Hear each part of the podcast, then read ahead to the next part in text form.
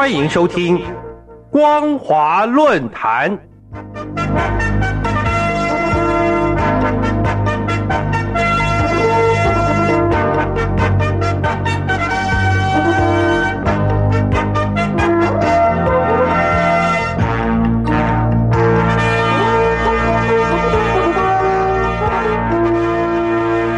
各位听众朋友，大家好，欢迎收听本节的光华论坛，我是艾格。今天要跟大家讨论的主题是：期待大陆人大不再是橡皮图章。被中国大陆许多人民戏称为“政治花瓶”的中国政治协商会议，以及橡皮图章的全国人民代表大会，大家都知道的两会，已经在三月十一日画下今年大戏的休止符。虽然两会期间一如大家预料，行礼如仪的走完过场，但全国人大还是透过端出人大组织法草案以及修改香港选制，也算是这次年度大戏的两大亮点。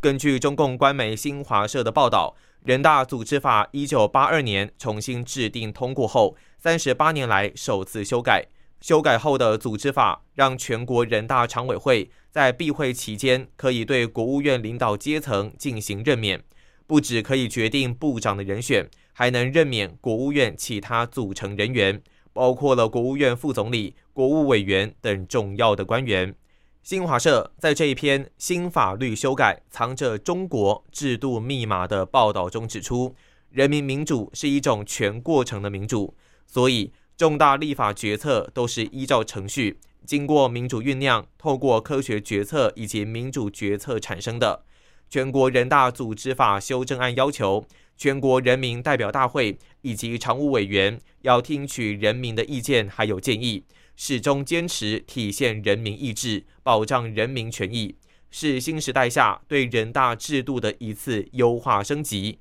不过，许多专家学者与媒体评论都认为。全国人大还是中共高层御用的橡皮图章，根本就没有自主还有监督的功能。山西宪政学者王志强就人大组织法修正草案接受自由亚洲电台访问时就开炮表示，表面上组织法扩大了人大常委的权利，但实际上还是在中共的领导下，一切都是共产党说了算，人大依然是橡皮图章。同时意味着，原本已经几乎没有实权的国务院总理李克强进一步被削弱权力，甚至被架空。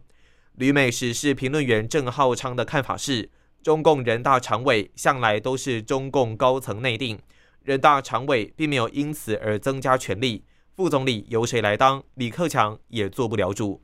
所以他认为，中共此举是为了要贺阻中共核心圈的高官。代表这些高官如果不听话，习近平随时都可以换人，然后人大常委会盖个橡皮图章就可以了。另外一位大陆旅美时事评论专栏作家戈壁东更是直白的说，这其实就是习近平继续高度集权的一个举动而已。人大立法只不过是中共利用和玩弄的一些现代名词，还有组织形式。有学者也认为。挑这个时候修改组织法，是为中共总书记习近平明年二十大连任后的领导体制做准备，同时将全国人大彻底党化。修法后，国务院领导阶层随时都有可能因此而出现变动。换句话说，中共当局可以利用全国人大常委会的灵活度，以备不时之需。如果没有特殊事件发生，中共现在的领导层的政治局不太可能会有人事变动，可以让习近平的专权更加稳固。全国人大依然拖不出橡皮图章的命运。从这一次人大贯彻落实中共当局的意志，不顾国际观瞻跟香港人民反对，违背先前爱国者治港的港人普选方向，以及邓小平五十年不变的承诺。竟然全面通过修正香港自治区的选举制度，根本就是橡皮图章的鲜活写照。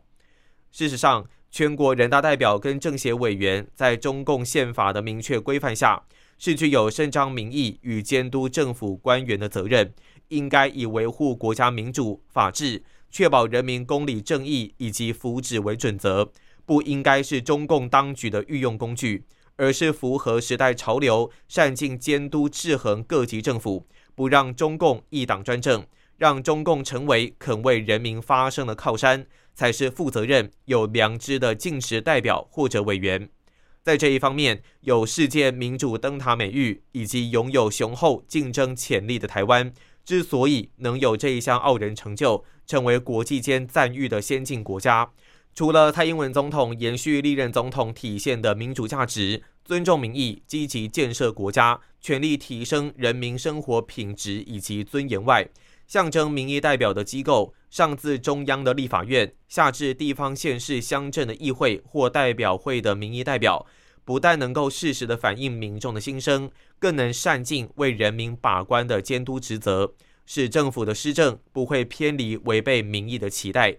尤其台湾各级民意机构的代表。在宪法言论免责权的保护下，都能畅所欲言，甚至要求官员为责任下台，使公平正义得以彰显。主要是代表们是经由人民直接选举出来的，因此他们是向人民的选票负责，也是对自己的良心负责。这也是民主可贵的地方，也是台湾进步的动力关键。总而言之，台湾能，大陆也能。所以这次人大组织法的修改。既然赋予人大代表以及人大常委立法监督，甚至有国务院重要官员的任免权，就应该向台湾的民意代表好好珍惜。不止不要成为中共一党的御用工具，而且更要确实尽到鞭策政府、激励中共当局转型符合民意期待的责任，才是优化升级，让大陆人民耳目一新，不再是被人瞧不起的橡皮图章。以上就是本期的光华论坛，感谢您的收听，我是艾格，我们下次见。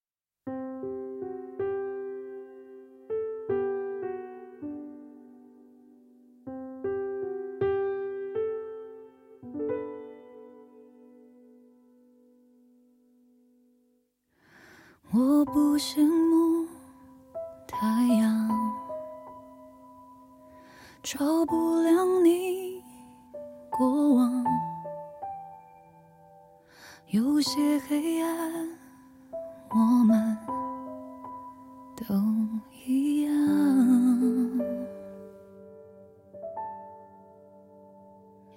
我太嫉妒时光，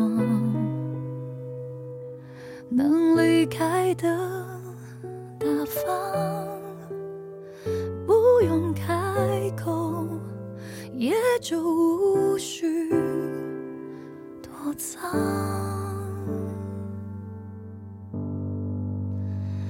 有一种悲伤，是你的名字停留在我让我呼吸，决定我微笑模样。